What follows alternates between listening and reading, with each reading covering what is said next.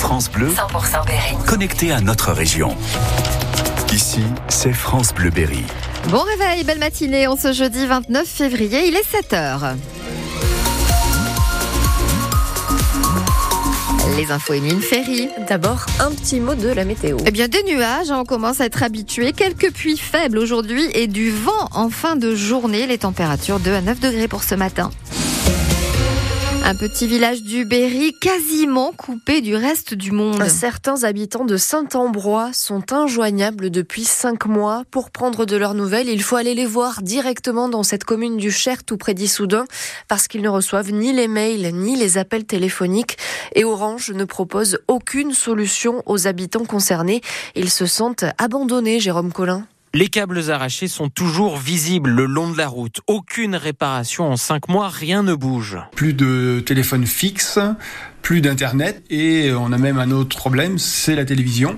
On a été obligé de réinstaller une antenne pour capter la TNT. Pour aller sur Internet, pour faire du télétravail, Franck utilise le forfait de son téléphone portable, mais ça a forcément un coût. Le dépassement de forfait 40-50 euros, oui, de plus par mois. Virginie, elle, continue à régler son abonnement téléphone plus Internet, 38,99 euros chaque mois pour un service inexistant, mais elle pense surtout à ses voisins les plus isolés. La dame qui est tout en haut là ne peut plus euh, utiliser sa présence verte. En fait, c'est un dispositif pour les, les personnes qui sont tout seules. En fait, ils ont un boîtier où ils appuient dessus c'est relayé à la ligne téléphonique et ça appelle le NESCO.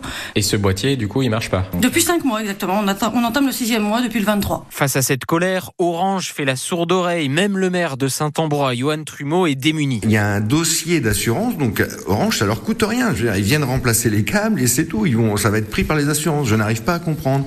C'est une catastrophe, Orange. Moi, je sais plus quoi faire. On est vraiment délaissé. La crainte des habitants, c'est que le dossier reste au point mort jusqu'à l'installation de la fibre sur la commune de Saint-Ambrois, prévue dans six mois seulement en septembre. Une vingtaine d'habitants concernés sur les 400 qui vivent dans la commune. La France va être le premier pays au monde à inscrire l'IVG dans la Constitution. Les sénateurs ont dit oui hier soir, oui à la notion de liberté garantie d'avoir recours à l'avortement. Oui ont voté Frédéric Gerbeau, Marie-Pierre Richer et Nadine Bellureau, les trois sénatrices du Berry. Rémi Pointreau, élu dans le Cher, s'est abstenu. La prochaine étape, c'est lundi. Emmanuel Macron va réunir l'ensemble des parlementaires à Versailles pour acter cette révision constitutionnelle. Vous pouvez découvrir toutes les réactions sur francebleu.fr. L'enquête contre Xavier Elbaz s'arrête. La plainte qui avait été déposée contre le maire de Villedieu-sur-Indre vient d'être classée sans suite. Un ancien employé municipal âgé de 19 ans l'accusait de harcèlement sexuel, mais l'infraction est insuffisamment caractérisée. C'est ce que dit la procureure de la République qui indique qu'il n'y aura pas de poursuite pénale contre l'élu, également directeur de cabinet du maire de Châteauroux. Xavier Elbaz s'en réjouit. Ma première réaction a été euh, le soulagement parce que j'ai vécu euh, près de trois mois d'enfer, de cauchemar, et je suis euh, aujourd'hui satisfait que la justice, après une enquête qui a été longue, a tranché de manière claire et m'a innocenté. L'une des choses qui va m'occuper dans les prochains jours et les prochaines semaines, c'est faire le point avec mes avocats. Pour porter plainte pour dénonciation calomnieuse, il faut qu'avant la justice tranche sur la dénonciation et acte qu'elle soit bien calomnieuse. J'envisage pour plein de raisons. Simplement reconnaître jusqu'au bout mon innocence pour éviter qu'il recommence. Après, je dis que j'envisage parce qu'à l'inverse, j'ai beaucoup de gens bienveillants autour de moi qui me disent passe à autre chose, ne remets pas une pièce dans le jukebox. C'est une décision qui devra se prendre à tête reposée. Donc on verra ça dans les prochains jours et les prochaines semaines. Une voiture qui heurte de plein fouet un poteau. Le choc a tué le conducteur. C'était hier midi à Vatan dans l'Indre. L'automobiliste âgé de 74 ans était en arrêt cardio-respiratoire à l'arrivée des secours. Il n'a pas pu être réanimé. C'est le huitième mort sur les routes du Berry depuis le début de l'année. Un numéro vert pour aider les agriculteurs de l'Indre. Un numéro vert mis en place par la préfecture je vous le donne, notez-le bien. C'est le 02 54 53 26 37. C'est un numéro pour répondre aux problématiques du monde agricole, pour répondre à la crise.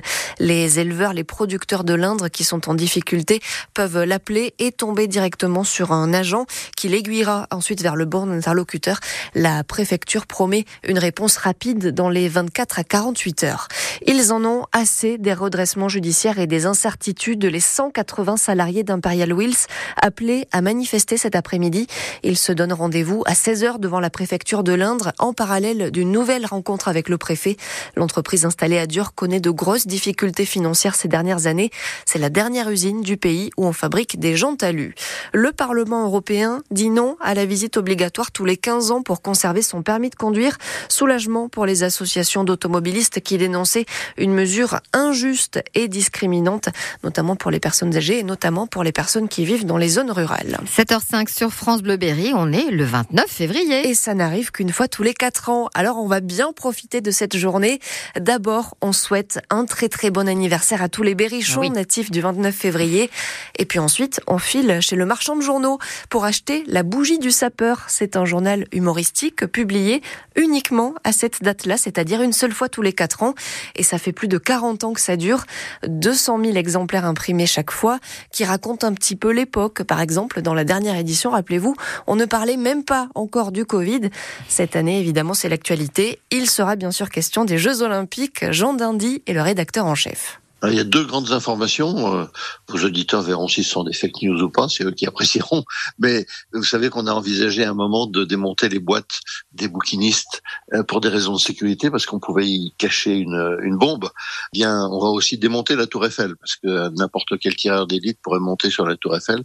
On espère juste qu'on la remontera après. Il y a une autre euh, information importante, c'est que nous allons remettre un prix euh, à l'occasion des Jeux Olympiques, le prix No Sports, euh, qui est la devise de Winston Churchill. Donc c'est lui qui est, qui est le, le parrain de ce prix. Et ce prix sera attribué au premier athlète qui sera éliminé dans les Jeux Olympiques, qui donc ne fera pas plus de sport. Et euh, le symbole du cadeau qu'on lui c'est une tortue, parce que la tortue, elle fait pas beaucoup d'efforts, n'est jamais stressée, et en plus, elle vit au-delà de 80 ans. C'est uniquement de l'humour d'actualité vu de manière détendue, souriante, bête, mais pas méchante. Et en plus de nous faire rire, ça nous permet de faire une bonne action parce que la bougie du sapeur reverse une partie de ses bénéfices à une association berrichonne, l'association Attire d'elle, une maison qui aide les personnes autistes à la chatte. Émilie, une immense déception pour les Bleus. La perspective d'un premier titre international échappe à l'équipe de France de foot, battue, surclassée par la meilleure équipe du monde, l'Espagne. C'était hier soir en finale de la Ligue des Champions, 2 à 0. Valenciennes rejoint Lyon en demi-finale de la Coupe de France de foot. Les nordistes ont sorti Rouen. Ce soir, le petit poussé, le Puy-en-Velay, va tenter d'éliminer le Stade Rennais.